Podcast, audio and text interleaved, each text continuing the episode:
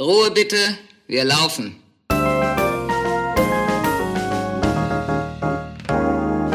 Herzlich willkommen bei Ein letztes Mal und dann nie wieder, der Theaterpodcast mit Magdalena Schnitzler, Theatermacherin, und Jarnot, Puppenspieler.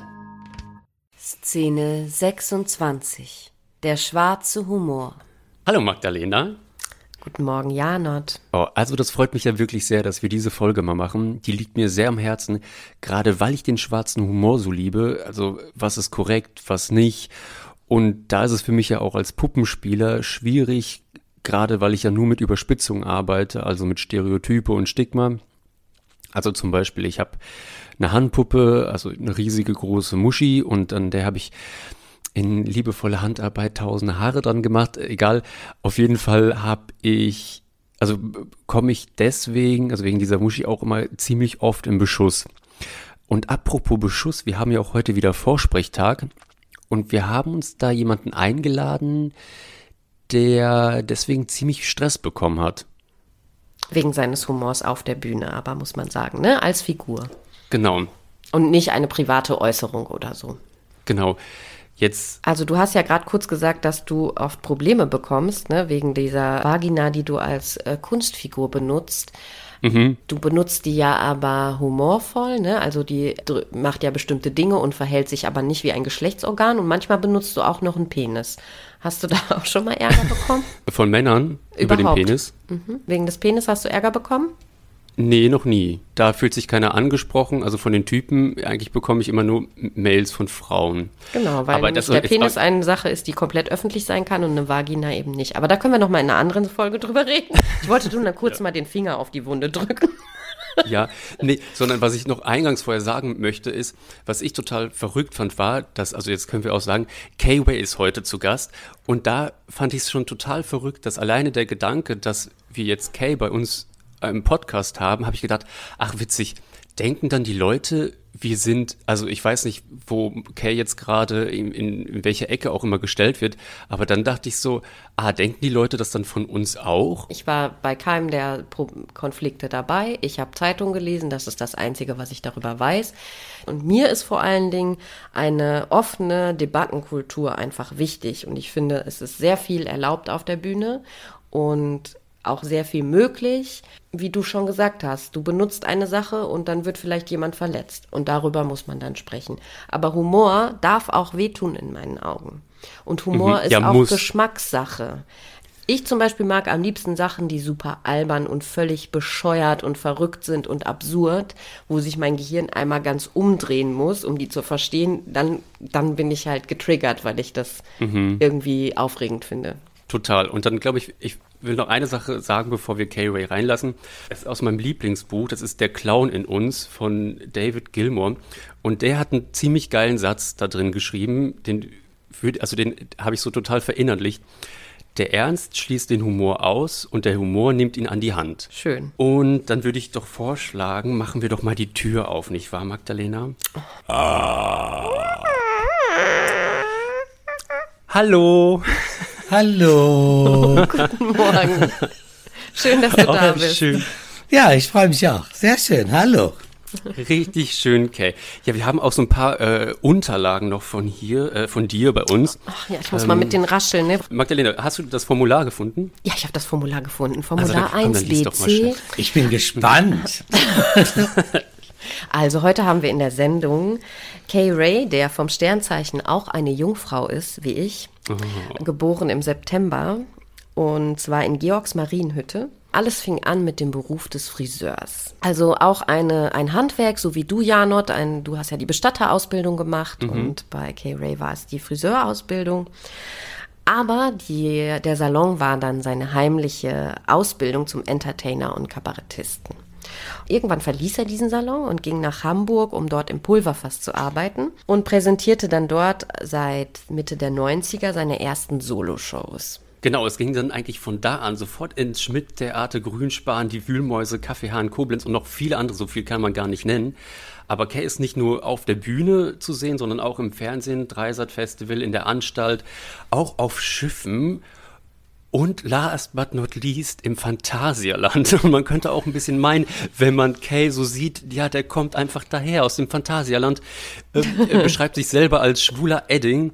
Er ist schrill, laut, bi, bunt und seine Witze sind pechschwarz. Und ich bin davon überzeugt, Kay, dass du der Grund sein wirst, dass man in Deutschland eine Humorampel einführen wird. damit die Leute irgendwie wieder so einen Richtwert haben und wissen, ah, okay, wenn man zu K-Ray geht, da muss ich mich anschnallen, da passiert das und das. Schön, dass du da bist, Kay. Ja, also was die Humorampel betrifft, muss ich dir ganz ehrlich sagen, da habe ich zum Beispiel ja gar nichts gegen, weil da können die Leute sich ja aussuchen, wo sie hingehen. Das können die Leute mhm. ja auch, die können sich aussuchen, was sie essen. Es gibt ja diese Ampeln auch. Mhm. Und äh, da, also insofern kein Problem damit.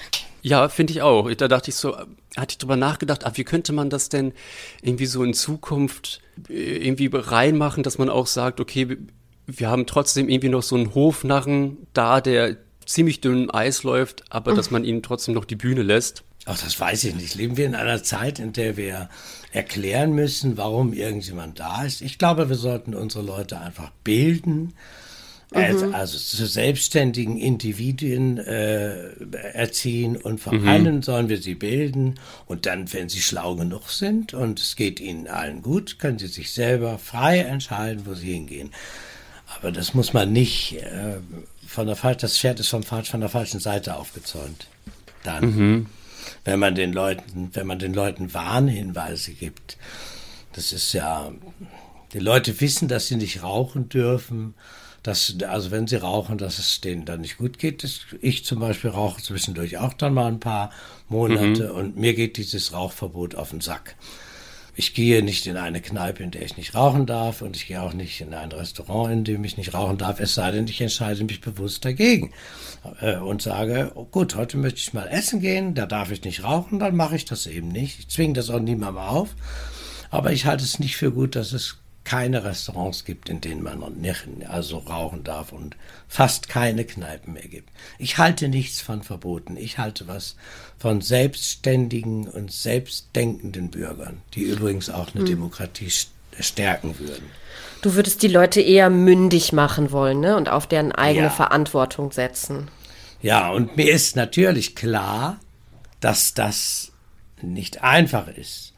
Denn äh, ich möchte nun niemandem seine Mündigkeit absprechen, aber es hat tatsächlich etwas mit Bildung zu tun. Dafür muss ich natürlich sorgen, dass in meinem Land ein gewisser Bildungsstandard äh, da ist, dass auch ein großer Meinungskorridor in vernünftigem Maße, was immer auch vernünftig ist, also nicht in extremem Maße, möglich ist. Da sagst mhm. du, was mhm. total wichtig ist. Das finde ich auch. Dass Bildung ist das, wo man angreifen muss, um auch Chancengleichheit herstellen zu können, finde ich. Ich finde, das muss ich noch dazu sagen, ich finde, es ist, äh, es hat aber auch, ähm, also ich bin ja doch ein, in manchen Dingen auch ein konservativer Mensch. Mhm. Ich finde, es hat aber auch etwas eben mit so ein bisschen alten Werten zu tun. Also die Wertigkeit denn wir sprechen hier über äh, Probleme, die durchaus auch Generationsprobleme sind. Und die junge Generation sehen da viele Dinge ganz anders als die ältere Generation. Und da muss man über respektvollen Umgang äh, reden zwischen diesen Generationen. In beiden Richtungen, ne? In beide Richtungen, ja, sicher. Also so wie es früher war, dass man gesagt hat, die jungen Leute sollen mal den Mund halten ist es ganz bestimmt nicht richtig. Mhm. Aber es kippt heute meiner Erfahrung nach in die andere Richtung. Also jetzt sollen die älteren Leute und die alten Leute den Mund halten. Mhm. Und das äh, geht auch nicht. Also meinst du was konkret? Also, dass alte weiße Männer sollen die Schnauze halten und die ganz Alten sollen sowieso still sein, weil sie den Planeten kaputt gemacht haben? Oder was meinst du? Ja, zum Beispiel. Aber das zieht sich ja durch alle Bereiche, auch im Humor. Und es zieht mhm. sich auch, guck mal, ich war ja neulich bei ZDF, äh, äh, 13 Fragen, da ging es auch um Cancel Culture.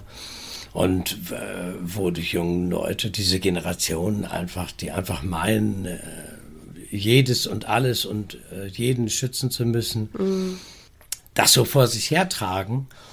Es ist tatsächlich wirklich so, dass mir das aufgefallen ist, dass die jungen Leute sich nicht nur an einem Diskurs beteiligen, sondern echt krasse Forderungen stellen. Das liegt meiner Meinung nach daran, dass sich nicht wenige in Politik und äh, Kultur an deren Seite stellen, die aber aus einer ganz anderen Zeit kommen. Also, wenn, also ich sage mal krass formuliert, wenn ältere wenn Politiker sich äh, an die Seite von Fridays for Future stellen und mitmarschieren, dann demonstrieren die gegen sich selbst. Das ist tatsächlich wirklich, äh, das ist tatsächlich wirklich ein Problem, dass es heutzutage äh, die jungen Leute nicht nur gehört werden und verstanden werden, sondern Forderungen von jungen Menschen werden ungeprüft umgesetzt. Und das spaltet die Gesellschaft. Mhm. Okay, also kurz nur zu den Fridays for Future, deren, aber deren Forderungen sind ja eigentlich nicht, nicht durchgegangen, alle. Nein, nein, aber es ist aber auch ein Prozess. Ja, okay. Und das ist ja auch ein, ein Prozess, der meinetwegen auch zu langsam läuft. Ja. Das mag, das mag alles sein, aber dass das Schulrechte, das äh, gebrochen wird und einfach gesagt wird, wir gehen alle mal nicht mm, in die mm, Schule. Okay. Das ist in Ordnung, dass das nicht gemacht wird, sonst ist es ja kein Protest. Mhm. Aber dass darüber nicht offen diskutiert wird, sondern immer der jungen Generation zugewandt diskutiert wird, das ist, hat was von auf der Nase rumtanzen zu tun.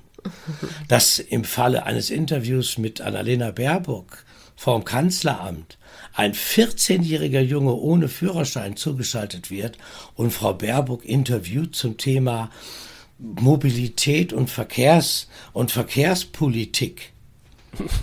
Das, das ist einfach, das ist ein Paradebeispiel für eine Gesellschaft, die infantiler nicht mehr werden kann. Ich meine, wie schlimm soll es denn noch werden? Wir fahren jetzt mittlerweile alle Tretroller und gehen auf den Segway und äh, Oh nein, die Segways, die müssen verboten werden.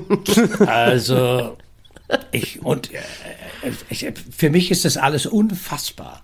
Es hat alles Maß verloren. Okay, dann ich glaube, wir machen mal kurz einen Cut zum Thema Fridays. Ich muss aber noch Future. eine Sache zu sagen, ganz kurz. Ach so. Also ich verstehe total, was du meinst, muss aber nur einmal sagen, dass ja seit Jahren einfach super vielen Leuten zugehört wird, die super alt sind und auch nur eine bestimmte Gruppe repräsentieren. Und das ist ja auch, das ist ja die andere Richtung. Also ich will nicht nur Leuten zuhören, die über 70 sind und irgendwie wirtschaftliche Interessen haben. Das stimmt, da gebe ich dir hundertprozentig recht. Super. Aber zuhören und umsetzen ist ja noch was anderes. Also zuhören und umsetzen ist ja noch was anderes. Ja, stimmt. Man sollte jedem Menschen zuhören. Aber dieses Argument, und das möchte ich bitte nicht als Totschlagargument sehen. Da geht es übrigens, deshalb können wir gleich von Fridays for Future auch wieder gerne zum Humor kommen. Mhm. Da geht es um all diese Bereiche. Zuhören ist kein Problem. Aber ein erfahrenes Leben zu ersetzen durch Zukunftsvisionen und jugendliche Energie, das gegeneinander auszuspielen, mhm. das eine zu canceln mhm. und das andere zu lassen, das ist nicht in Ordnung. Das stimmt, ja. Und das ist einfach nicht in Ordnung. Und wenn Gauland sagt, wir werden sie jagen, dann ist das genauso bescheuert, ja, wie wenn die, wenn diese grüne Tiffy da diese äh, äh, ich weiß gar nicht, wer es gesagt hat, aber die diese jungen Kids vergreifen sich ja auch immer im Ton. Wir werden denen zeigen, wo es lang geht und so. Was ist denn das? Das bringt uns alles nicht weiter. Ja, also eine Gesprächskultur ist einfach gerade im Arsch finde ich. Genau, deshalb sage ich, naja, es, die, es gibt diese schönen, darum bin ich halt konservativ, diese schönen alten Wörter wie jedem Tierchen sein Pläsierchen. Das ist ein sehr kostbares Wort.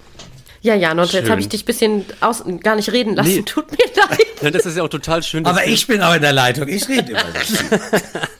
Das ist ja sehr schön, dass wir von einem aufs andere kommen. Genauso muss es sein. Ich hatte jetzt gerade gesagt, ey, komm, wir starten jetzt einfach mal mit so einer richtig 0815 Frage. Kay, was darf für dich Satire? Alles. Alles. Gut, nächste Frage. Es gibt überhaupt gar keine, ja, es gibt überhaupt keine Grenzen. Da gibt es für mich überhaupt nichts zu erklären. Wer mhm. verletzt ist, kann gehen und muss gar nicht gehen. Ganz einfach. Das liegt ganz alleine daran, dass wir uns in der ganzen Korrektness nur auf Dinge konzentrieren, die wir tatsächlich wissen oder bemerken. Will mhm. heißen, wenn ich einen Witz, wenn ich einen Witz weglasse über einen Rollstuhlfahrer, weil ein Rollstuhlfahrer in der ersten Reihe sitzt und ich den verletzen kann, dann darf ich auch keine Witze mehr machen über Frauen, die rote Haare haben, sich die aber blond gefärbt haben und sich darüber ärgern, dass sie sich die Haare immer blond färben müssen, weil sie sich mit roten Haaren schämen. Das ist also völliger, völliger Humbug und Blödsinn. Das ist nichts anderes wie Bilder, die von Affen gemalt werden, verletzen mein Auge. Die gelten aber trotzdem als Kunst. Ich sehe das als Kunst. Und deshalb darf auf diesem Planeten jeder alles machen und alles sagen. Nicht nur darf, sondern sollte auch. Dann kommen wir nämlich mhm. wieder in, in diese äh, Bredouille, uns auch wehren zu müssen und um abzufragen, können wir, lohnt es sich überhaupt gegen etwas, sich gegen etwas zu wehren? Mhm. Ist das überhaupt eine Schwäche oder könnte ich eine Schwäche auch zu einer Stärke machen? Mhm. Das geht für mich zumindest im Bereich Kunst. Mhm. Und dazu gehört ja die Satire. Ich möchte gerne noch was hinzufügen. Und zwar finde ich, dass ich würde Satire, finde auch, dass Satire alles darf und finde, dass sie aber halt auch viel gegen Obrige gehen darf. Ich musste mit Gerhard Polt und den Biermöselblasen aufwachsen. Bin davon total geprägt. Aber das tut sie doch sehr oft. Genau. Das Dumme ist nur, in diesem Land darf sie. Wer ist denn hier oben? Also nehmen wir mal an, unsere Parteienlandschaft ist mhm. oben. Das sind ja die, die oben sind. Mhm. Da darfst du aber gerne über die AfD meckern, aber wenn du über die Grünen meckerst, darfst du das nicht. Das mhm. haben sie nicht so gerne. Ja, da sind sie humorlos. Das ist mhm. tatsächlich, das ist tatsächlich auch so eine Sache. Ah, das, das ganze Ding hat mit Aushalten zu ja. tun. Und ich meine, wie verwahrlost sind wir denn eigentlich, dass wir bei Kunst bei Kunst von Aushalten sprechen. Mhm. Das, das, ist, das ist, das, ich hasse dieses Wort Wohlstandsverwahrlosung, aber das trifft's. Mhm. Guck's dir doch nicht an. Ja, ja, also ich finde, man kann halt gehen, ne? Also das ist ja auch das Schöne an genau. sozialen Medien. Wenn mir was nicht gefällt, dann klicke ich das eben weg oder entfriende die Person oder irgendwas, ne? Also ich muss ja dann nicht genau. das die ganze Zeit ertragen und mich den ganzen Tag darüber ärgern. Ja, und dann kommen die Leute aber mit dieser vermeintlichen Blase. Das ist auch so ein Quatsch. Wenn dann geredet wird, ja, du steckst da in deiner Blase, weil du alles wegdrückst, was dir nicht gefällt. Ja, also ähm, ich, ich, in meinem Leben befreunde ich mich auch nur mit Menschen, die, mit denen ich, mit denen ich möglichst einer Meinung bin und mit denen ich zumindest was meine Lebenseinstellung betrifft, gemeinsam gehen kann. Ja. Wenn ich da jemanden habe, bei dem ich mich auf jeden Geburtstag äh, streite, dann muss ich da auch nicht hingehen. Ja, und also. Janot richtet ja auch dein, Janot richtet ja auch seine Wohnung nicht mit hässlichen Gegenständen ein. Ne? Also du lässt ja zum Beispiel eine Theaterwohnung auch nicht so, wie sie ist. genau. Genau, doch früher, im Frühjahr im Pulverfass habe ich die Kakerlaken und die Mäuse entfernt. ja, okay. Das hat okay, aber nichts mit Gestaltung zu tun. okay, aber okay, wie gehst du denn jetzt damit um, dass das Schmidt-Theater gesagt hat, äh, so jetzt ist over? Das ist mir doch scheißegal. Das ist mir scheißegal, was unser Spielbudenplatz Hirsch da macht.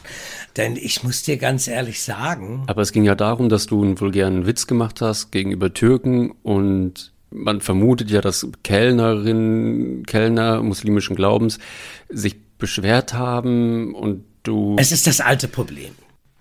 Es ist, es wird nicht drüber geredet. Also wir wissen ja nicht, ob es das ist. Mhm. Es ist ja so, dass das Schmidt-Theater nicht müde wird zu behaupten, äh, sie hätten den Vertrag nicht verlängert. Mhm. So. Kommen wir also jetzt mal, das muss ich dann, äh, gut, also sie haben den Vertrag nicht verlängert, haben sie auch nicht. Damit sind wir eigentlich schon mittendrin in der, in der Art und Weise und Taktik, wie diese Leute, die meinen, sie seien auf der richtigen und guten Seite, in diesem Falle des, der Gesellschaft und des Humors und der Kunst, diese Leute, mit welchen Mitteln die kämpfen. Sie schmeißen einen also nach 30 Jahren raus, fast 30 Jahren oder 20 Jahren. Das machen sie per Mail. In dieser Mail schreiben sie, Du bist ja der Meinung, Kunst darf alles, insofern müssen wir mit dir nicht diskutieren. Ich erfahre aber direkt aus dem Programmbüro schon eine Woche vorher, dass da was im Gange ist. Ganz abgesehen davon habe ich die ganze Tuschelei schon in den sozialen Medien mitbekommen. Mhm. Und rufe das komplette Programmbüro an, lasse mich von einer Abteilung zur anderen, zu jeder Abteilung durchstellen und mache bewusst Pläne. Die mir alle zugesagt werden. Aber natürlich, Kay, wir, wir gehen mit dir aufs Schiff, Tour in mein Schiff, das machen wir. Und wir gehen auch mit dir Schmitz auf Tour. Das heißt, alle vier Leute, die ich da angerufen habe, haben mich alle belogen. Weil sie genau wussten, in einer Woche fliege ich da eh raus. So.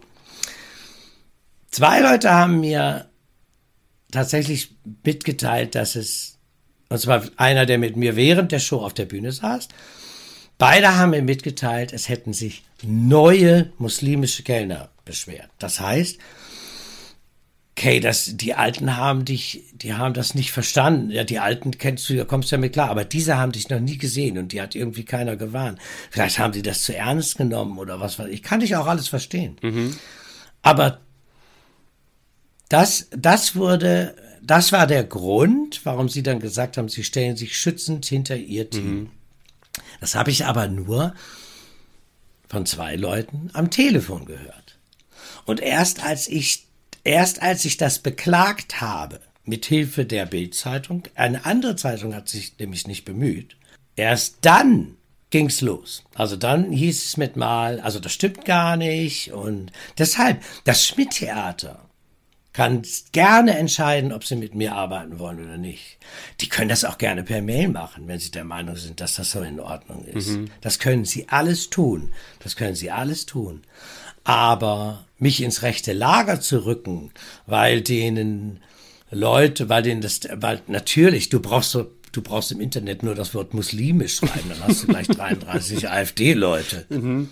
Das sich nicht zu fein ist oder zu schade ist, sagen wir mal so, quasi diese Facebook-Kommentare, also diese AfD-Kommentare oder sonstige Hate-Kommentare, der hat extra ein Gästebuch für mich angeschafft und hat gesagt, das ist Hass, das möchten wir in unserem Gästebuch nicht haben und wir spenden jetzt für jeden Hasskommentar ein Euro an die vielen, die Vereinigung der Künstler gegen Rechts. Mhm. Ich bin mit der gleichen Show eine Woche vorher in Hannover aufgetreten im GOP mhm. und habe 4.800 Euro gespendet, und zwar mein ganzes Geld, mhm. ohne Kommentare für Hass zu sammeln. Also man sieht daran, mit welchen Mitteln diese Leute arbeiten und es geht dabei nicht darum, die Welt zu retten. Es geht dabei darum, Subventionen zu kassieren und dem Zeitgeist in vorauseilendem Gehorsam zu dienen. Das ist der einzige Grund. Und wenn du dir das Programm des Schmidt-Theaters anguckst, das ist jetzt auch kein Nachtreten, das, die Leute haben sich beschwert da vom Ensemble, weil ich gesagt habe, die Qualität dieser Shows im Theater haben sowieso nachgelassen. Mhm. Von Innovation ist da nämlich nichts mehr. Da gehen nur noch Heizdecken und Bügeldecken, Bügelbrett-Touristen rein. Mhm. Den Scheiß, der da gespielt wird, da war ich sowieso das letzte alte Exot da im, im Rahmen. Darum wollten sie mich auch loswerden.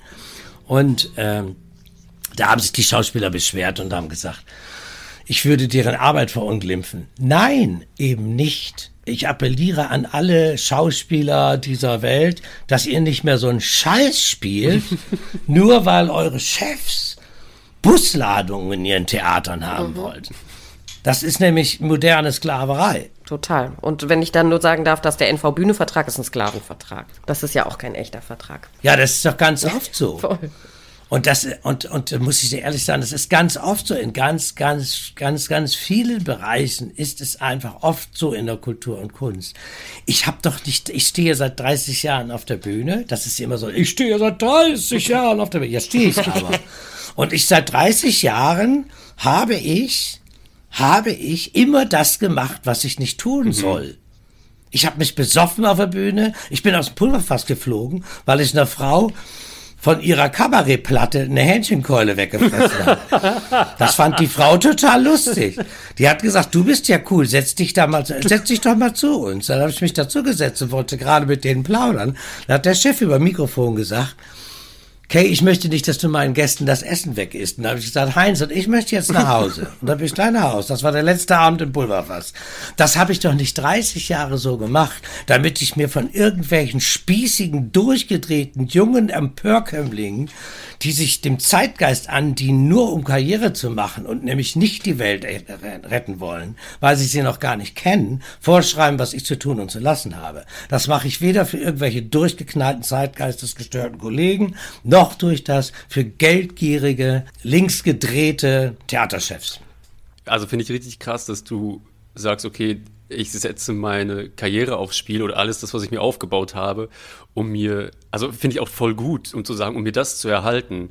Um und dir treu zu bleiben. Das ist natürlich nicht einfach. Das ist nicht einfach. Aber äh, ich habe das allerdings auch, das muss ich ehrlich sagen. Ich habe als, als bisexueller, kokainsüchtiger, süchtiger, verfickter Troll habe ich mir natürlich auch eine Familie gegründet und eine, eine Frau, die einfach mhm. hinter mir steht. Und bevor ich übrigens an die Presse mhm. ging, die Bildzeitung hat natürlich auch nicht Rücksicht mhm. genommen. Die Bildzeitung hat dann mit mir dieses Interview geführt und hat dann auf der letzten Seite über die ganze Seite ein Bild von mir gemacht, wie ich splitternackt auf der Bühne stehe. Ja, klar. Äh, und drüber stand Komiker gefeuert wegen Türkenwitzen. Also das war dann über aus diesem für mich auch politisch interessanten mhm. Faktum, was mhm. da so mhm. passiert ist. So, und wir wussten das aber. Wir sind gewarnt worden, pass auf, du begibst dich da auf dünnes Eis, überleg dir, ob du das willst. Und ich habe meine Frau gefragt und meine Frau, wenn ihr mich cool findet, meine Frau ist noch viel mhm. cooler. ihr Motto ist, wo kein Schnee liegt, kann man laufen. Und die sagt, die hat ich habe gesagt, es kann sein, dass wir anschließend alles los sind, dass ein riesen Shitstorm über uns hereinbricht und alle Theater sagen, sie spielen mhm. nicht mehr mit mir. Dann hat sie gesagt, gut, dann machen wir was anderes. Okay. Und seitdem gehe ich diesen Weg ganz klar weiter. Voll. Also was, was mir durch den Kopf gegangen ist, dass ich das absolut nicht okay finde, wie intransparent mit dir umgegangen wird. Also die ganze Sache an sich, ich stecke in keinem davon drin. Ich weiß nicht, was, ne, ich kenne keine Person außer dich jetzt, die da, der da was mhm. passiert ist. Und ich sehe einfach, dass, ich sehe das Problem, was du angesprochen hast, schon auch in unserer Gesellschaft, dass äh, es sich beschwert wird und dann geschehen Konsequenzen und dann spricht man auf einmal nicht mehr miteinander und die Leute werden nicht an einen gemeinsamen Tisch geholt. Solche Sachen, wie dir passiert sind, sind mir bisher nicht passiert, aber natürlich stand ich auf beiden Seiten schon, dass ich angegriffen wurde, dass ich angegriffen habe, dass ich bei Leuten dabei war, wo einfach voll die Scheiße passiert ist und wo ich mir gewünscht habe, die sollen bitte nicht mehr in mein Arbeitsfeld kommen. Was mir aber am meisten geholfen hat, war, als ich das persönlich in meinem Ensemble erlebt habe, wo eine Person sich einfach immer also wirklich äh, nicht nett und freundlich verhalten hat. Wir haben halt alle an einen Tisch geholt und haben. Ja, ja, also es ist, ich meine, wenn man sich das mal überlegt, ich mag es immer nicht gerne sagen, weil es sieht dann so aus, es ist, natürlich gibt es da auch so eine menschliche mhm. Seite, auf der man enttäuscht ist, aber das ist halt mhm. mein Das ist dein privates das ist Problem. gesellschaftliches Problem. Ja, aber ich, äh, trotzdem spielt es ja ins Berufliche rein. Es gibt nur eine einzige Kollegin, von 200, ich glaube 248 Angestellte hat das Schmidt. Eine einzige Kollegin hat mich angerufen, weil die im Schmitz angerufen und gesagt, weil wir befreundet sind und die hat gesagt, sag mal, wollt ihr Kay feuern? Ja, also das geht nicht. Ja, das ist die muslimischen Kellner und da kam das dann auch wieder. Die hat eine offizielle Stellungnahme und hat dazu aufgerufen, er möge sich davon distanzieren, dass ich AfD-nah bin, so mhm. Quatsch überhaupt. Ach, ihr übrigens vorgestern gesagt, ich hätte mich da nie von distanziert. Ich bin also jetzt der Meinung, dass sich alle homophoben Leute, also alle Menschen müssen sich von Homophobie, Homophobie äh, distanzieren, sonst sind die in meinen Augen schwul. Du kannst schon mal, stell mal ein Faxgerät schon mal an. Alle Hamburger Einwohner müssen mir jetzt bestätigen, sie sind nicht schwulenfeindlich. Wenn sie das nicht machen, mhm. sind sie es. Also das ist zumindest die Logik von und ist die einzige und wir haben ein öffentliches Schreiben gemacht. Und wo ich drei Wochen versucht habe, irgendjemanden von denen ans Telefon zu kriegen, hat zwei Minuten nachdem dieses Schreiben online war, sofort angerufen bei ihr. Und ich habe gesagt, warum gehst du nicht ans Telefon? Hat sie gesagt, wieso? Der lässt dich ja auch seit drei Wochen warten. Und ja, es ist, äh, das ist das Einzige, was passiert ist. Diese Stellungnahme beinhaltet ein weiteres Engagement von das haben wir da, er hat sie da extra mit reingepackt in dieses Schreiben. Und ja, deshalb können die jetzt nicht vor und können mhm. nicht zurück. Wenn sie mit der Wahrheit rauskommen, nämlich dass es muslimische Kellner waren und dass ich ihnen nicht korrekt genug bin, dann haben sie noch einen Shitstorm, den haben sie ja schon gehabt. Sie haben sehr viele Zuschauer verloren. Ja, es bleibt ihnen einfach nichts anderes übrig. Ich hätte dann nochmal an die Presse gehen müssen. Das heißt, ich hätte die Bildzeitung nochmal anrufen müssen und hätte sagen müssen, so, ich habe hier jetzt einen Zeugen. Das wollte ich ersparen. Und um nochmal auf den Beginn zurückzukommen, wollte das auch nicht. Also ich hätte es aber trotzdem tun können. Habe ich aber nicht, weil ich ihr so dankbar bin dafür, dass sie es gemacht hat. Und, und das ist auch das Theater gar nicht wert. Das ist, das ist ja auch, weißt du, wenn dir Leute eine Kritik schreiben und sich darüber beschweren, wie scheiße du bist.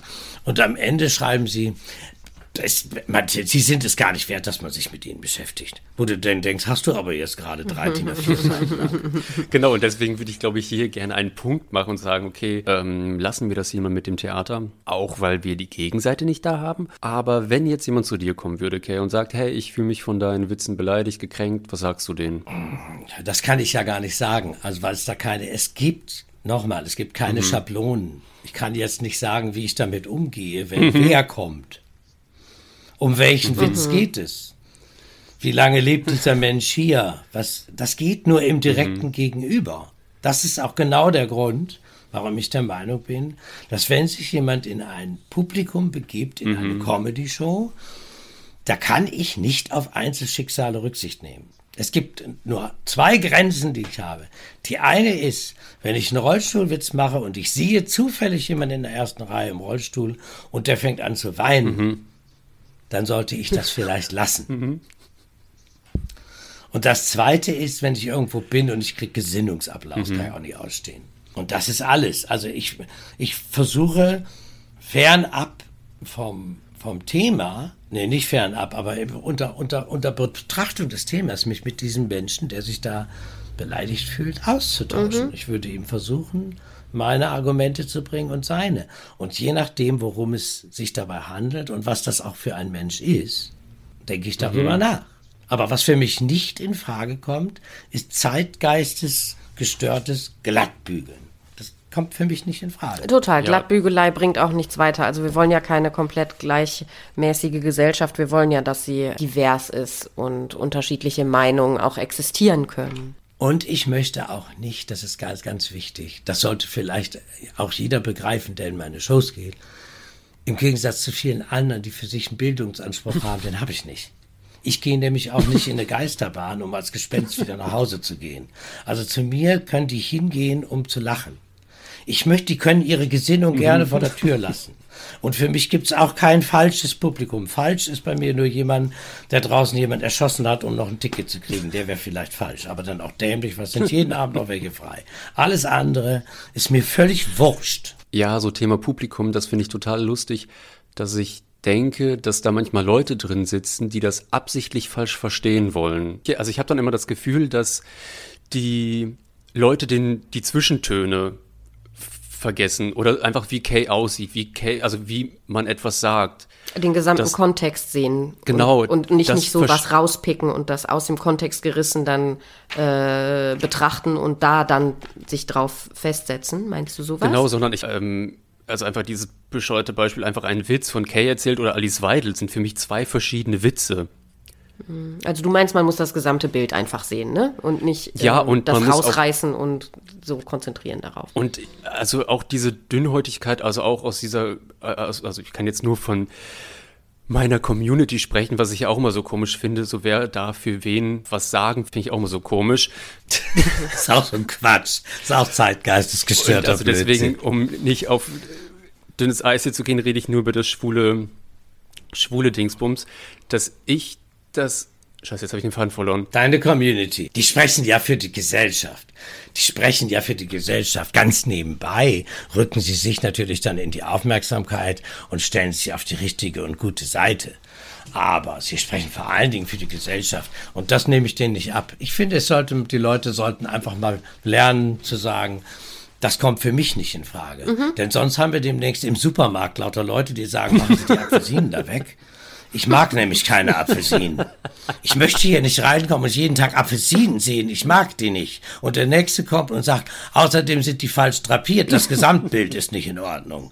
Das ist alles Quatsch. Nee, Auch genau das, das, was ich vorhin sagen wollte, war, dass man immer wieder in die, also in den Situationen, in denen man gerät, die neu ausloten muss und nicht mhm. einfach sofort seine komische PC-Schablone nimmt. Das ist mir nämlich jetzt passiert, als ich bei meinen Eltern war und mein Onkel war da und der hat dann, ich habe dann erzählt, ja, ich möchte, also das und das steht jetzt an und das und das und dann hat er gesagt, ja, aber du willst, also Kinder ist nicht bei dir und dann hatte ich das sofort so, mh, hm, nur weil ich schwul bin Und da dachte ich dann so, nee, Moment mal. Also, und dann meinte er so, hä, nee, das meine ich gar nicht, sondern du hast einfach so viel zu tun und bist ja gerade so fokussiert auf deine eine Laufbahn. Geil, du hast dich selber in die Ecke gedrückt. Ist das ja lustig? und das, also das fällt mir, also da muss ich auch wieder sagen, oh nee, ich möchte gar nicht mein, meine Opferrolle die ganze Zeit vor mir hertragen und das, und das ist ja auch nicht das Einzige, worauf, mich, worauf ich mich reduzieren will. Und mhm. ich finde es auch ganz schlimm. Aber weißt du, ist das nicht schlimm?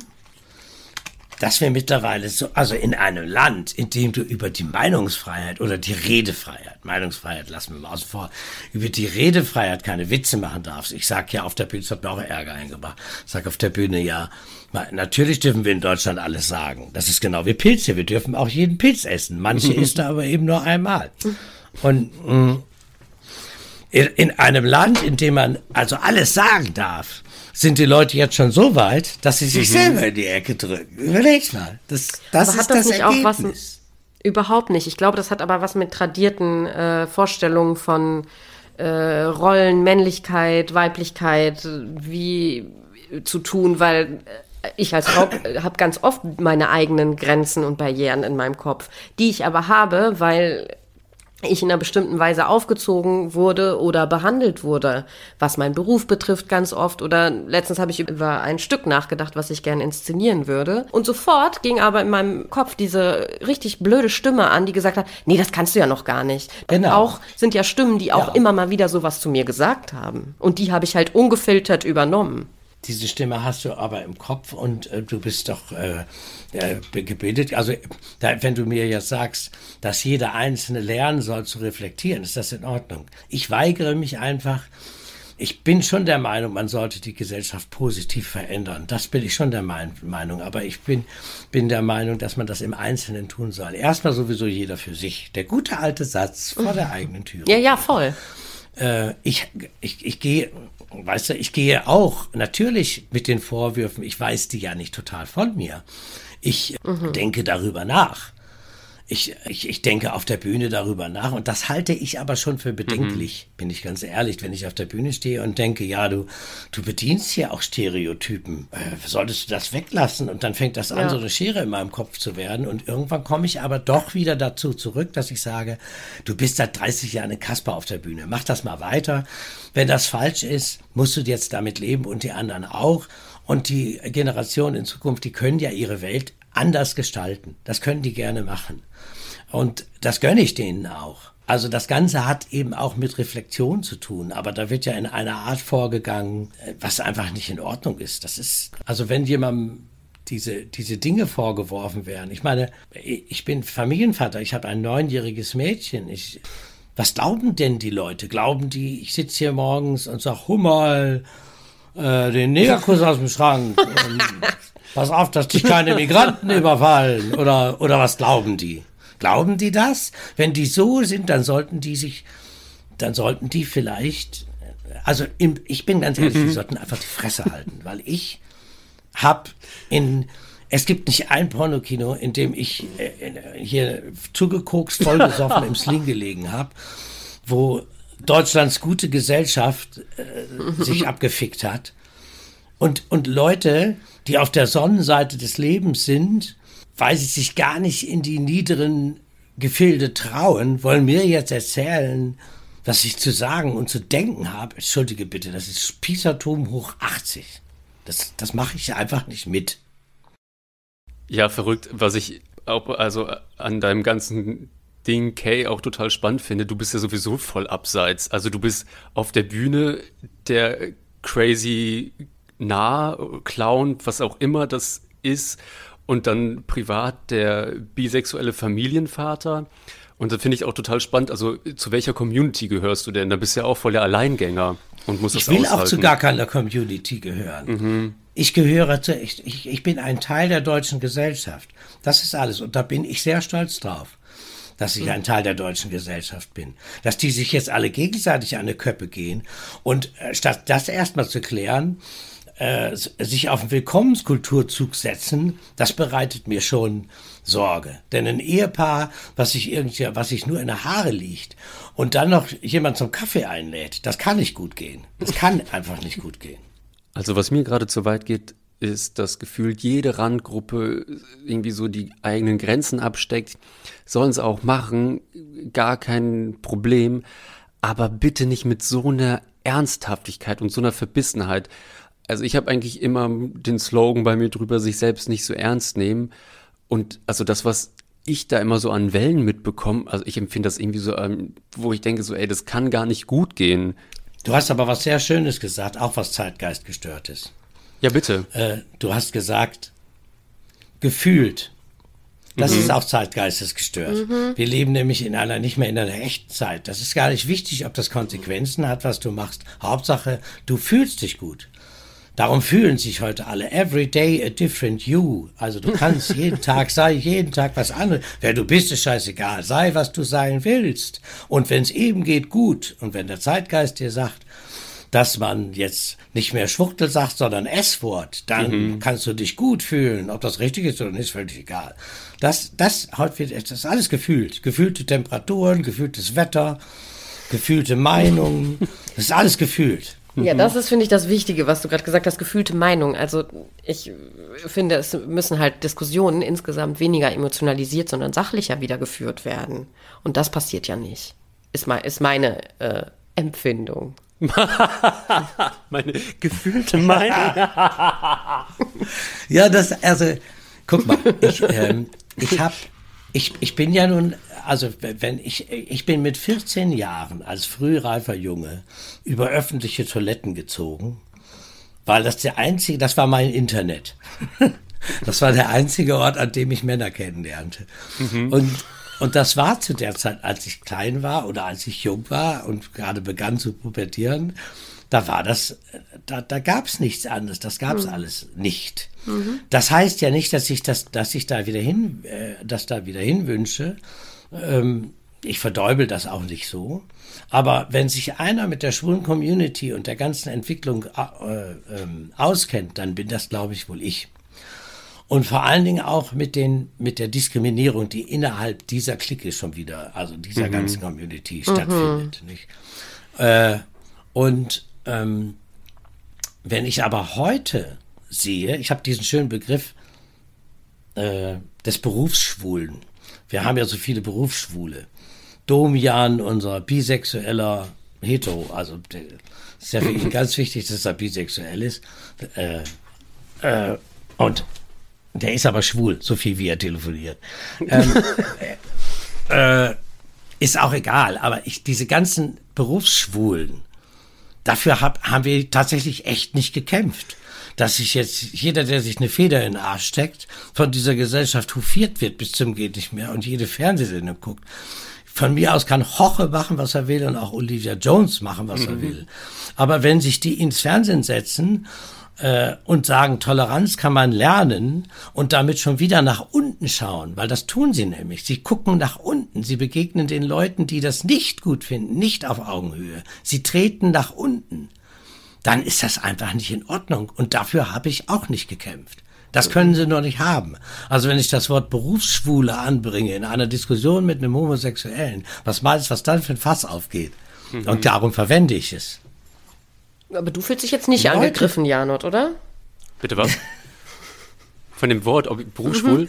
Mhm. Ja. Nee, überhaupt nicht. Komischerweise, das ist irgendwie, das fährt an mir vorbei wie das Wort Baum. Das ist so, okay. Das ist aber total spannend, was du auch sagst mit dem, ich frage mich auch immer, wenn irgendwie so neue Sachen aus der Community dann zu mir herschwappen, wie also jetzt so statt Schwuchtel, also das will man jetzt auch nicht sagen, sondern S-Wort, das wird irgendwie so en vogue ganz furchtbar. Und ich frage mich die ganze Zeit, wer entscheidet das?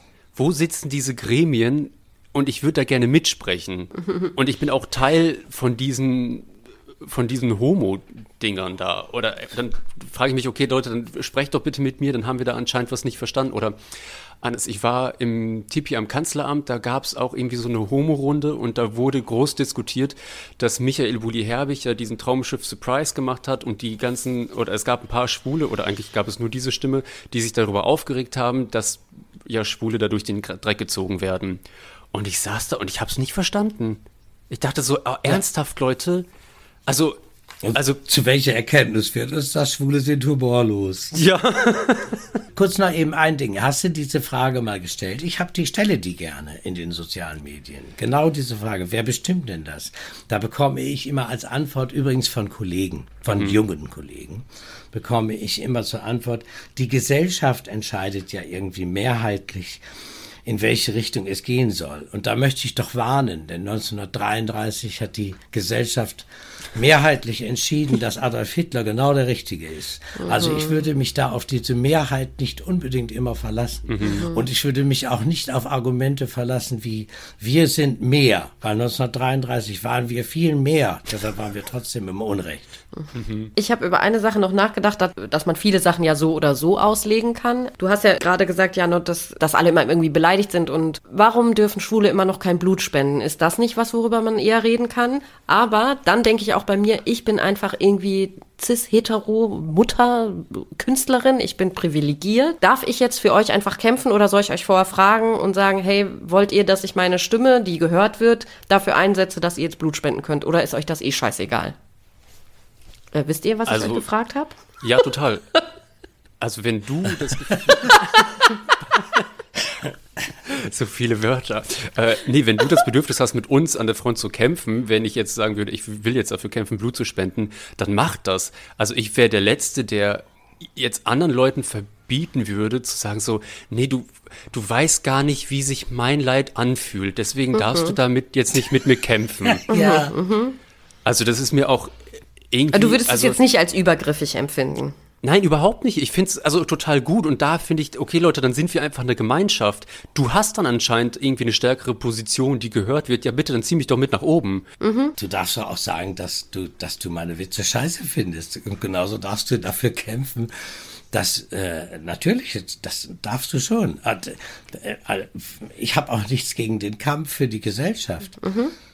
Ich habe nur etwas, wenn man, wenn jemand anderer Meinung ist und man versucht, sie ihm zu verbieten. Das ist das, ist das Problem. Mhm. Mhm. Ja, voll. Und ich habe auch letztens noch mit einem Kollegen darüber gesprochen.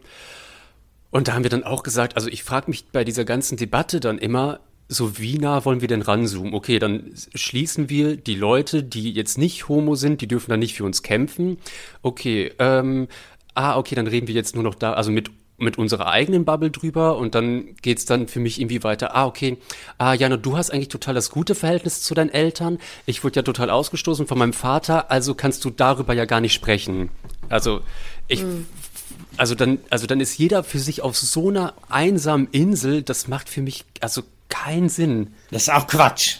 Ich muss auch nicht im, im Körper eines Hundes stecken, um zu wissen, dass der mal pipi muss. Also, und ich muss mir auch kein, kein, kein, äh, wie, wie heißen diese Anzüge, diese Old Suits? Es gibt ja diese, diese Anzüge. Also diese Altmacher-Anzüge mit Brille und Altmacher-Anzüge mit Gewichten, mhm. genau. Und die muss ich auch nicht anziehen. Und trotzdem reicht mein, meine Bildung und meine Empathie mhm.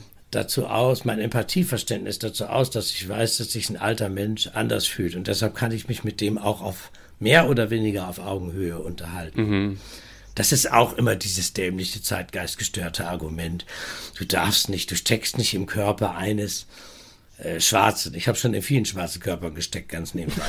Aber mhm. äh, ähm, das ist, ist, ist, auch, ist auch Quatsch. Auch Quatsch, tut mir leid. Ja, das, das finde ich auch total crazy an dieser Diskussion, dass mir meine Empathie abgesprochen wird. Das, nee, du kannst das nicht nachfühlen. Ja, und warum nicht? Also, natürlich kann ich das nicht bis, bis zu 100 Prozent, aber das kann dann keiner, wenn wir dann jetzt irgendwie anfangen, in der ganzen Zeit jedes Leid total krass hart abzuwiegen. Nein, das kann man auch nicht, aber ich verstehe aber, dass Gruppen, die permanent benachteiligt werden oder grundlos, also die es einfach sehr viel mhm. schlechter haben als weiße Personen und das ist jetzt wirklich dünnes Eis. Egal. Also wir sind einfach weiße Personen. Nee, hau raus, Magdalena. Nee, das ist mir zu dünnes Eis. Da verliere ich, da muss ich mit mir selber diskutieren und dann dauert der Podcast zwei Stunden. Das geht sind nicht. Wir auf Dazu derselben ist, Stufe. Da ist meine Meinung. da ist meine Meinung einfach zu alle drei Sekunden anders. Was ja, ich sagen möchte ist. Aber ich finde es total klug, dass du da, dass du darüber nachdenkst. Das ist doch gut. Ja, voll, aber ich komme halt zu keinem Punkt. Ich verstehe halt, dass Leute, die wirklich sehr viel benachteiligter sind als wir, sagen, ey Leute, das ihr werdet, es, es wird euch niemals passieren. Und es stimmt, es ist mir noch nie passiert, dass ich grundlos kontrolliert werde. Das Einzige, was mir passiert ist, ist, dass ich Janot mal verteidigt habe auf den, mitten in der Nacht auf den Stufen des Theaters, weil zwei vorbeigelaufen sind, die gesagt, die ihn irgendwie als schwul bezeichnet haben und ich weiß es auch nicht mehr. Und ich dann gesagt habe, was soll die Scheiße? Und dann haben die mich halt, haben sie mir eine Ohrfeige gegeben. Zu Recht? Das, wie zu Recht? Nee, ich habe dich verteidigt. Ja. Mir wird es aber nie passieren, dass Polizisten mich einfach so kontrollieren, permanent, obwohl ich einfach nur irgendwo rumstehe. Oder es gab gestern das Beispiel von einem Lehrer, der, also ein dunkelhäutiger Lehrer, der in seine geschlossene Schule gegangen ist, weil er da Unterrichtsunterlagen abholen wollte und dann wurde er da beobachtet von irgendjemand anderen, der ihn nicht kennt. Glaube ich, äh, diese Person hat die Polizei gerufen, weil sie dachte, dieser Mensch würde da in die Schule einbrechen.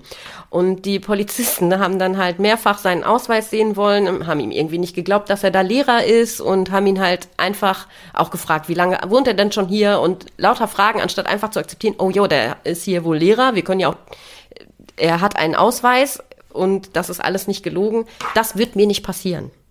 Das kann ich auch nicht nachvollziehen, wie sich das anfühlt, wenn man auch in so einer permanenten Angst lebt.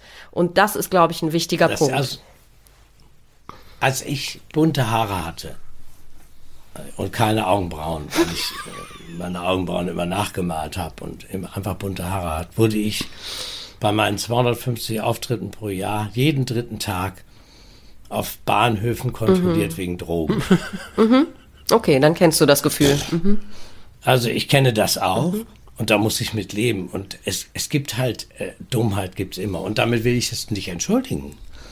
Ähm, aber das ist jetzt auch Du würdest sagen, ich muss das zu Ende denken. Ich aber nicht. Ich hau's vorher raus. Nee, das würde ich nicht sagen. Ich würde nur äh. sagen, es ist ein großer Unterschied, weil deine Augenbrauen abzurasieren und deine Haare bunt zu färben ist etwas, was du selbst gewählt hast. Du kannst das entscheiden. Jemand, der aber eine dunkle Hautfarbe hat, kann das nicht entscheiden. Der ist so geboren und ist dadurch.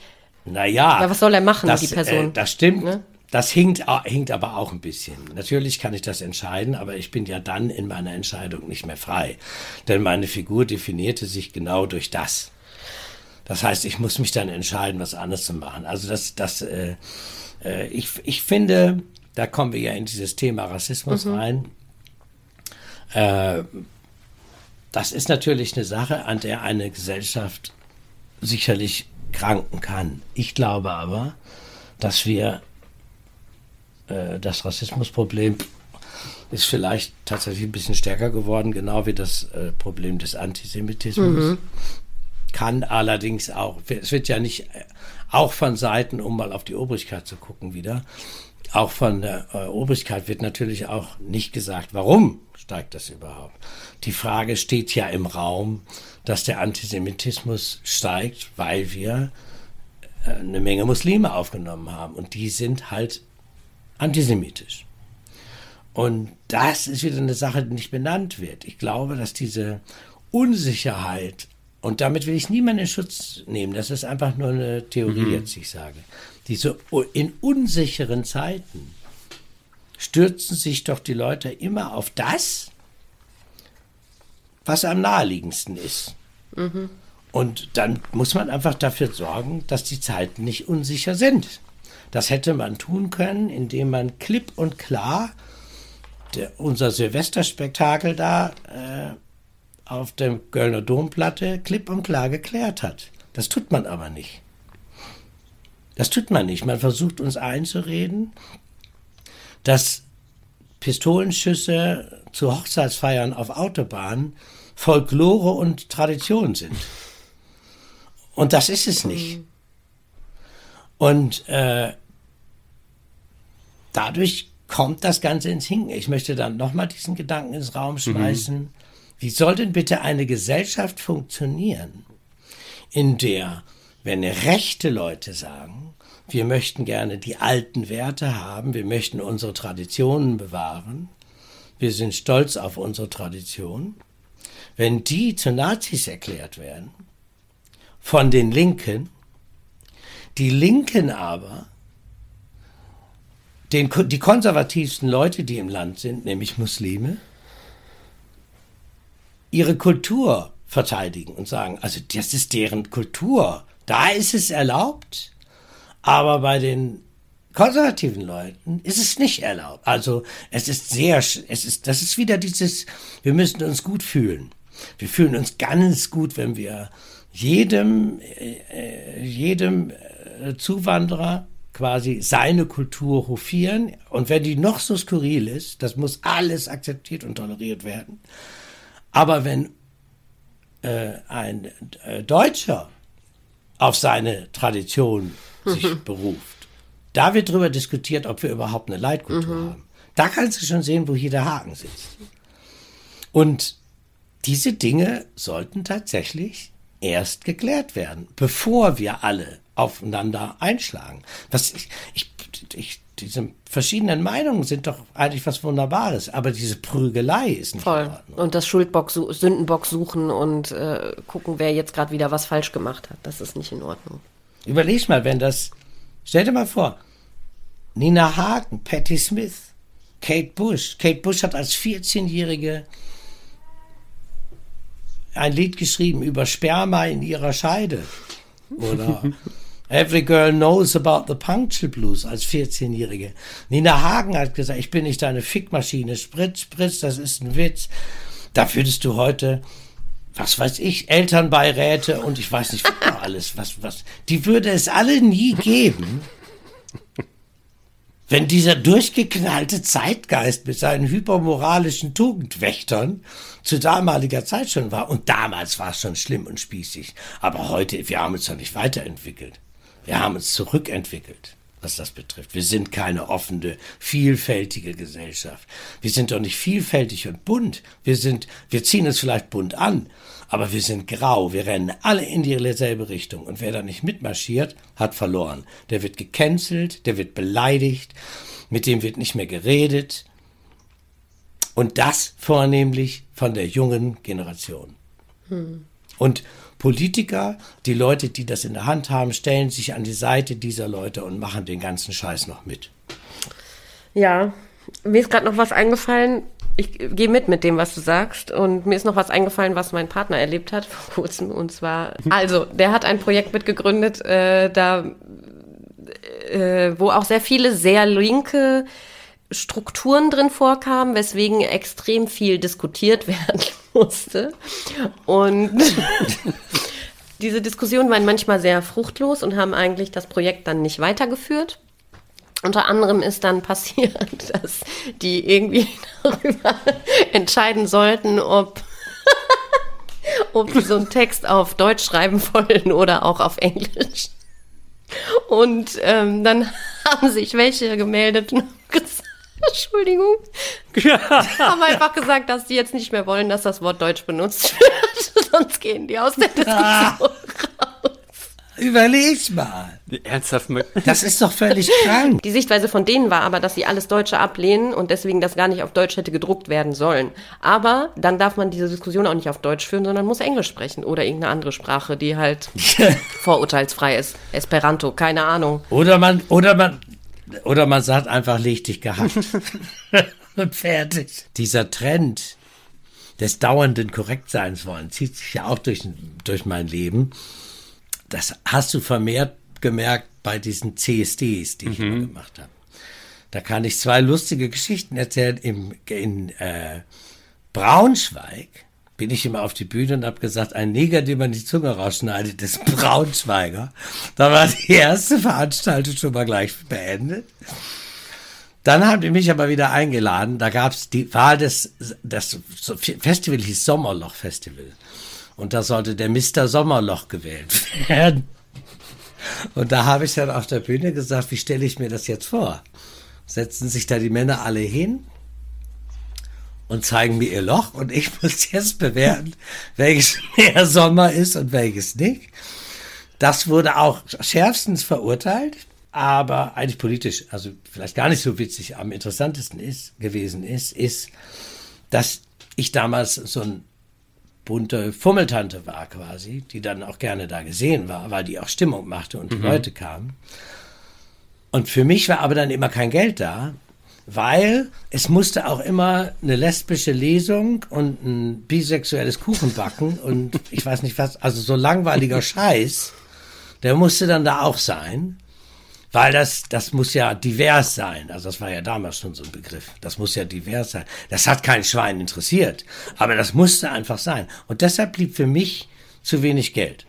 Ja, und äh, das war auch der Grund, warum ich dann gesagt habe, macht mal euren Scheiß alleine. Es ist alles unlustig. Es ist alles an Hahne. Bei Mr. Sommerloch ist genauso scheiße wie mangelnder Humor, wenn es um Städtenamen geht. Wie wichtig sind denn für dich Ohrfeigen als Motor? Also weil du bekommst ja in der ganzen Zeit immer so eins reingehauen für deine Sachen, die du auf der Bühne machst. Ist das für dich wichtig oder denkst du so, ja, okay, nehme ich zwar wahr, aber interessiert mich nicht? Nein, also ich, ich glaube, dass ganz viele Künstler der Meinung sind, sie, müssten, sie müssten sich irgendwie wie so eine coole Socke dann. Also das war auch immer mein mhm. Traum. Ich habe ja immer gesagt, ich habe immer gesagt, ich möchte bitte nicht in zehn Jahren als Nina Hagen in der Talkshow sitzen. Ich möchte bitte Eva Maria Hagen sein. Also so ein bisschen so diese gesettelte äh, Erzählerin, die so nicht so hysterisch ist und eine Karikatur mhm. ihrer selbst. Ähm, aber ich bin ein totales Sensibelchen und ich glaube, dass ich gerade deshalb ähm, diese Dinge auch mhm. gemacht habe, weil das ist so eigentlich meine zweite Ebene die, von der ja im Moment immer mhm. gesprochen wird. Das ist diese, ein Sensibelchen traut sich da was zu mhm. sagen und macht das Maul auf und sprengt Grenzen. Und ähm, ich gehe da, wenn ich, wenn, wenn sich da jemand drüber aufregt oder so und, und ich kriege harte Kritik oder dann, dann mhm. trifft mich das. Dann trifft mich das. Und gerade in diesem Falle, eben, also was so das, das letzte Jahr passiert ist, ist das in einer Heftigkeit, wo ich auch, das mhm. sage ich ganz ehrlich, wo ich dann auch gedacht habe, jetzt ziehen sie dir gerade den Bühnenboden unter den Füßen weg und stellen deine ganze Figur mhm. in Frage. Gott sei Dank bist du kein Bäcker, sonst würden sie bei dir kein mhm. Brot mehr kaufen. Ich muss mich dann aber schütteln und versuche dann die schlimmsten Provokationen abzuschütteln. Das sind aber mhm. nicht viele. Also für mich sind das nicht viele. Ich versuche die dann aus Rücksicht abzuschütteln. Okay. Das tue ich schon. Mhm. Aber nicht, das ist nicht viel. Das ist tatsächlich nicht viel. Und ja, also solche Ohrfeigen bedeuten okay. mir nicht viel. Ich bin auch der Meinung, Gewalt ist natürlich nie gut. Aber wenn sich hier ein Schwuler aufregt in diesem Land, dass er verprügelt wird, ist das total schlimm. Ich wurde auch verprügelt als Kind. Das will ich jetzt nicht gleichzeitig. Ich sage das nur einfach, dass diese Erfahrung machen ja viele mhm. Leute ihr Leben lang. Also Schwule, dass sie dann irgendwo gedisst werden oder so. Aber so blöd wie es klingt, es gibt da in Tschetschenien oder in Russland oder so schlimme äh, äh, Dinge, die ich wirklich wesentlich widerwärtiger finde und wo ich einfach denke, bevor ich mich, wenn ich mich engagieren mhm. würde gegen so etwas, mhm. würde ich dahin gehen. Ich greife ja dann immer gerne mhm. in die Vollen. Ja, total richtig. Ich habe auch immer das Gefühl, dass die Sachen, die man da bespricht, sei es mit der Political Correctness oder so, äh, das merke ich ja schon sofort bei meinen Eltern, selbst da kommt es nicht an. Oder mm. dass man in der ganzen Zeit das Mottstraßenfest in der Mottstraße hat und nicht mal mit dem Mottstraßenfest in Wedding geht. Genau. Total. Oder Feminismus. Ich versuche ja schon feministisch zu leben, finde aber, dass ich sowieso halt so mega privilegiert bin, außer was den mhm. Gender Pay Gap im Theater betrifft. Aber äh, trotzdem kann ich einen Beruf einfach ausführen, wie ich den möchte, kann ihn machen und äh, möchte mein Feminismus auch nicht auf den Schultern von benachteiligten Frauen austragen, indem ich zum Beispiel äh, halt, weil ich, weil ich Kinderbetreuung brauche, aber keine Kita bekomme, dann einfach schwarz irgendeine äh, Perle, die hier illegal lebt, aus dem Ostblock engagiere und natürlich keine Mhm. Versicherung bezahle. Also das ist dann kein Soli keine Solidarität. Genau. Sondern das ist einfach, äh, ja, ich bin halt privilegiert, ich kann es halt machen und so kann ich dann äh, emanzipiert leben und Karriere und Familie vereinbaren. Wer dafür dann bezahlt, ist mir auch scheißegal, wer dann, ne? das ist ja nicht richtig. Und da, Genau. das ist so mein Punkt dazu, aus meiner Warte. Ja. Und ist es nicht auch so, dass unsere Gesellschaft, gerade wenn man über das Thema Feminismus nachdenkt, das ist bei, bei uns hier zu Hause ist ein Paradebeispiel. Ich habe ja gesagt, meine Frau ist eine coole Socke. Bei uns ist das aber eigentlich total, wir haben wirklich dieses ganz alte äh, Rollenverhältnis. Also, und äh, so wie es wie es früher war. Und meine Frau geht einkaufen und kocht. Und ich hänge Regale und Bauschränke. Ähm, da kommt die auch wunderbar mit zurecht. Das hat die sich so ausgesucht und ich auch. Und wir passen einfach, das ist einfach unser Lebensmodell und das geht so. Und äh, wenn man das versucht, ihr das abzusprechen, das ist, äh, finde ich auch interessant. Das ist, da gibt es ja diesen Begriff, dass man Leuten versucht, über die Straße zu helfen, die es gar nicht wollen. Also, dass man denen das versucht abzusprechen. Es muss nur- die strukturelle Ungleichheit, die muss zum Beispiel aufhören. Zum Beispiel bei der Anmeldung in der Kita wird dann immer nur die Nummer der Mutter genommen und von den Vätern nicht, weil die sollen ja arbeiten gehen, dürfen auf der Arbeit nicht gestört werden. Deswegen dürft Aber kann die Mutter nicht einfach die Nummer des Vaters angeben? schon, aber dann, also wenn man das weiter guckt, also es gibt da einen Hashtag, der heißt äh, Meanwhile 2021, glaube ich, und da wird halt darüber gesprochen, dass immer noch Verhältnisse wie in den 50er Jahren herrschen in bestimmten Dingen. Ich würde auch lieber wollen, dass da einfach beide Telefonnummern sind. So. Und nicht eine von einem. Oder? Natürlich, das stimmt. Yes! Das, nein, das stimmt. Aber es ist, äh, ich glaube, ist das nicht auch wieder, dass dieses Problem irgendwie größer gemacht wird, wie es ist? Es ist ein großes Problem, natürlich. Aber können wir denn vielleicht auch mal gucken, was sich von den 50er Jahren bis jetzt in diesem Land geändert hat? Total. Aber man kann immer noch weitermachen. Trotzdem finde Natürlich. ich, dass es ein super privilegierter Feminismus ist, den ich kämpfen kann und leben kann. Weil ich mich nicht darum kümmern muss, dass ich überhaupt arbeiten gehen darf. Oder dass ich zum Beispiel wählen darf. Das darf ich alles schon. Aber noch mal kurz äh, zum Thema Telefonnummer der Mutter. Also das ist ja einfach so eine Selbstverständlichkeit oder die man da irgendwie voraussetzt. Warum nicht die vom Vater? Hm. Und das ist, das habe ich bei mir auch bemerkt, dass man ja eigentlich immer davon ausgeht, dass die Leute hetero sind. Und ich muss mich ja immer noch ab und zu outen und ich, das nervt mich dann manchmal auch. Und dann habe ich jetzt den Spieß einfach umgedreht. Ich gehe jetzt einfach immer davon aus, dass die Leute homo sind. Ach so, und du willst jetzt, dass die anderen sagen, ähm, ich bin übrigens hetero. ja, genau. Damit zwinge ich sie dazu. Ja, das ist sehr schön. Also ich Ja, sehe das so tatsächlich. machen. das ist tatsächlich auch meine Einstellung. Meine Einstellung ist tatsächlich, dass jeder Mensch bisexuell ist. Und ich glaub, begründe das das, stimmt. auch. Ich begründe das an körperlichen Reizen.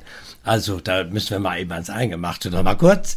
Äh, wenn du als wenn du als Mann Analverkehr hast mit einem anderen Mann, also dann, das heißt, du lässt dich von einem Mann ficken, dann äh, wirst, erlebst du, äh, erlebst du, du kannst einen Orgasmus haben, also ich kann den haben, ohne dass ich mich, ohne dass ich mich berühre. Das heißt, irgendwas in unserem männlichen Körper ist darauf ausgelegt, sich genau an der Stelle penetrieren zu lassen. Und die Entscheidung liegt, liegt natürlich jedem frei, ob er das machen lassen will oder nicht. Aber ich behaupte, dass den Männern, die das nicht tun, dass denen da was entgeht. Und äh, dass diese Anlage da ist. Ich bin ja nicht anders gebaut wie ein anderer Mann. Beantwortet für mich die Frage, sind wir alle bisexuell? Das ist tatsächlich meine Philosophie. So tick ich. Und das, für mich sind auch alle Menschen bisexuell. Gesellschaftliche, äh, äh, gesellschaftliche Zwänge in Anführungszeichen verhindern das oder bewusste Entscheidungen. So, aber grundsätzlich sind für mich alle Männer, alle, alle Menschen bisexuell. Geil.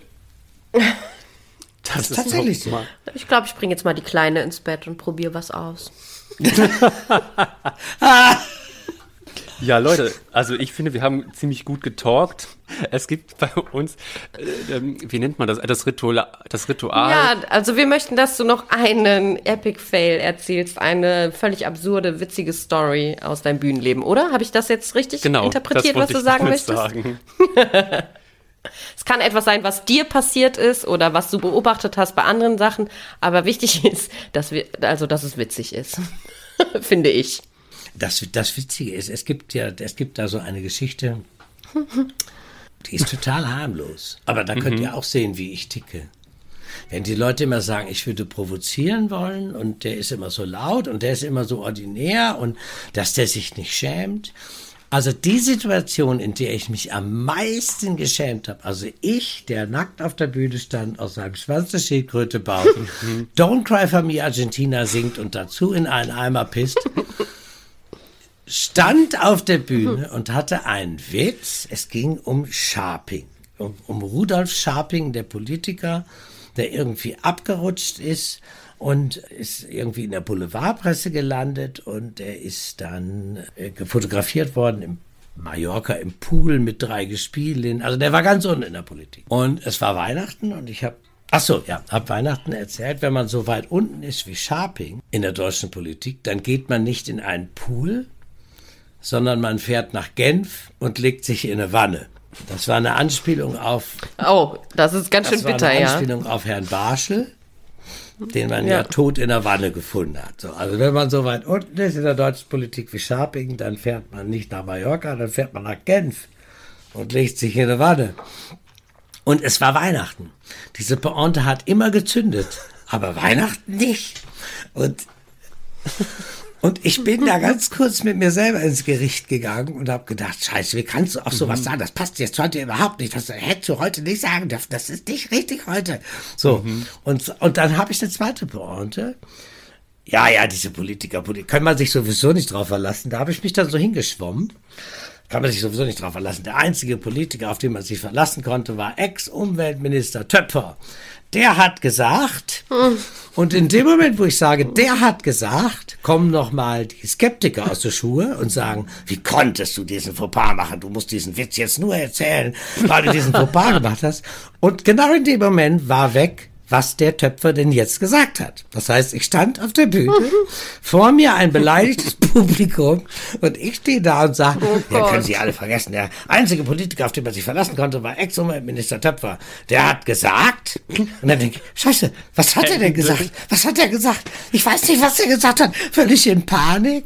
Und ich habe gedacht, bitte, oh Gott, eine Tür oh auf. Ich hatte wirklich solche Sachen im Kopf wie, Mama! Und dann gucke ich ins Publikum und das war wirklich so wie ein paar Sekunden waren, werden es gewesen sein. Das kam mhm. wirklich wie eine halbe Minute oder eine Minute. Und vor mir sitzt ein Typ mit einer Flasche Bier in der Hand und sagt, was hat er denn jetzt gesagt? und ich wollte gerade sagen, ich weiß es nicht mehr. Da ging jemand hinten hinter der Kulisse her und hat gesagt, in Zukunft haben wir weniger Müll. Sag ich, ja, und jetzt ist er weg. Das, das war, das war die Pointe. Und die kannte der Kollege.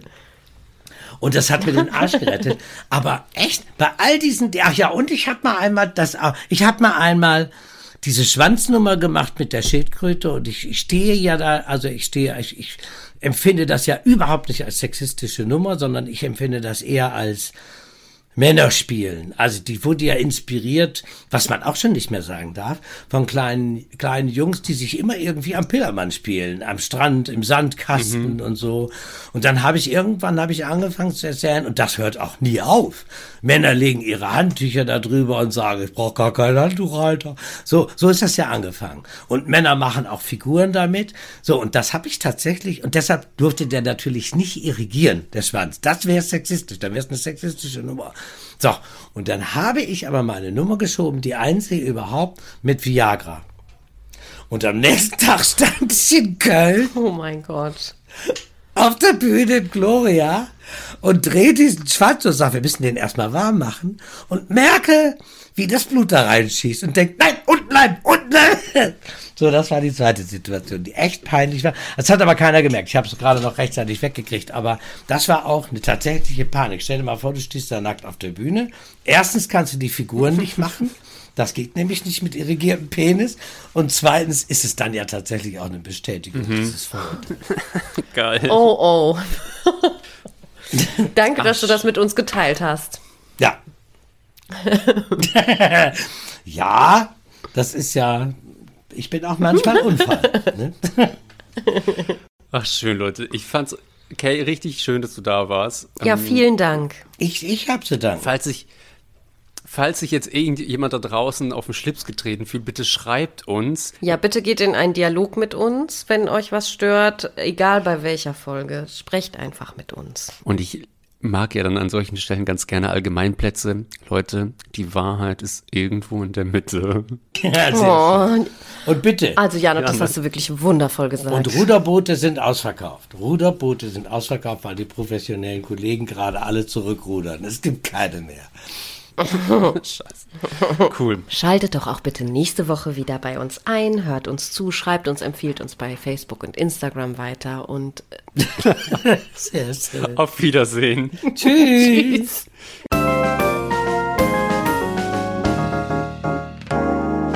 Das war ein letztes Mal und dann nie wieder der Theaterpodcast mit Magdalena Schnitzler, Theatermacherin, und Jarnot, Puppenspieler.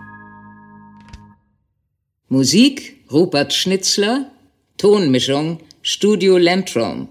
Ansage ich, Regina Lemnitz. Bis zum nächsten Mal. Und danke, schön gemacht. Und jetzt bitte ich die Kollegen und Kolleginnen der Technik, Requisite und der Tonabteilung für den Abbau zur Bühne.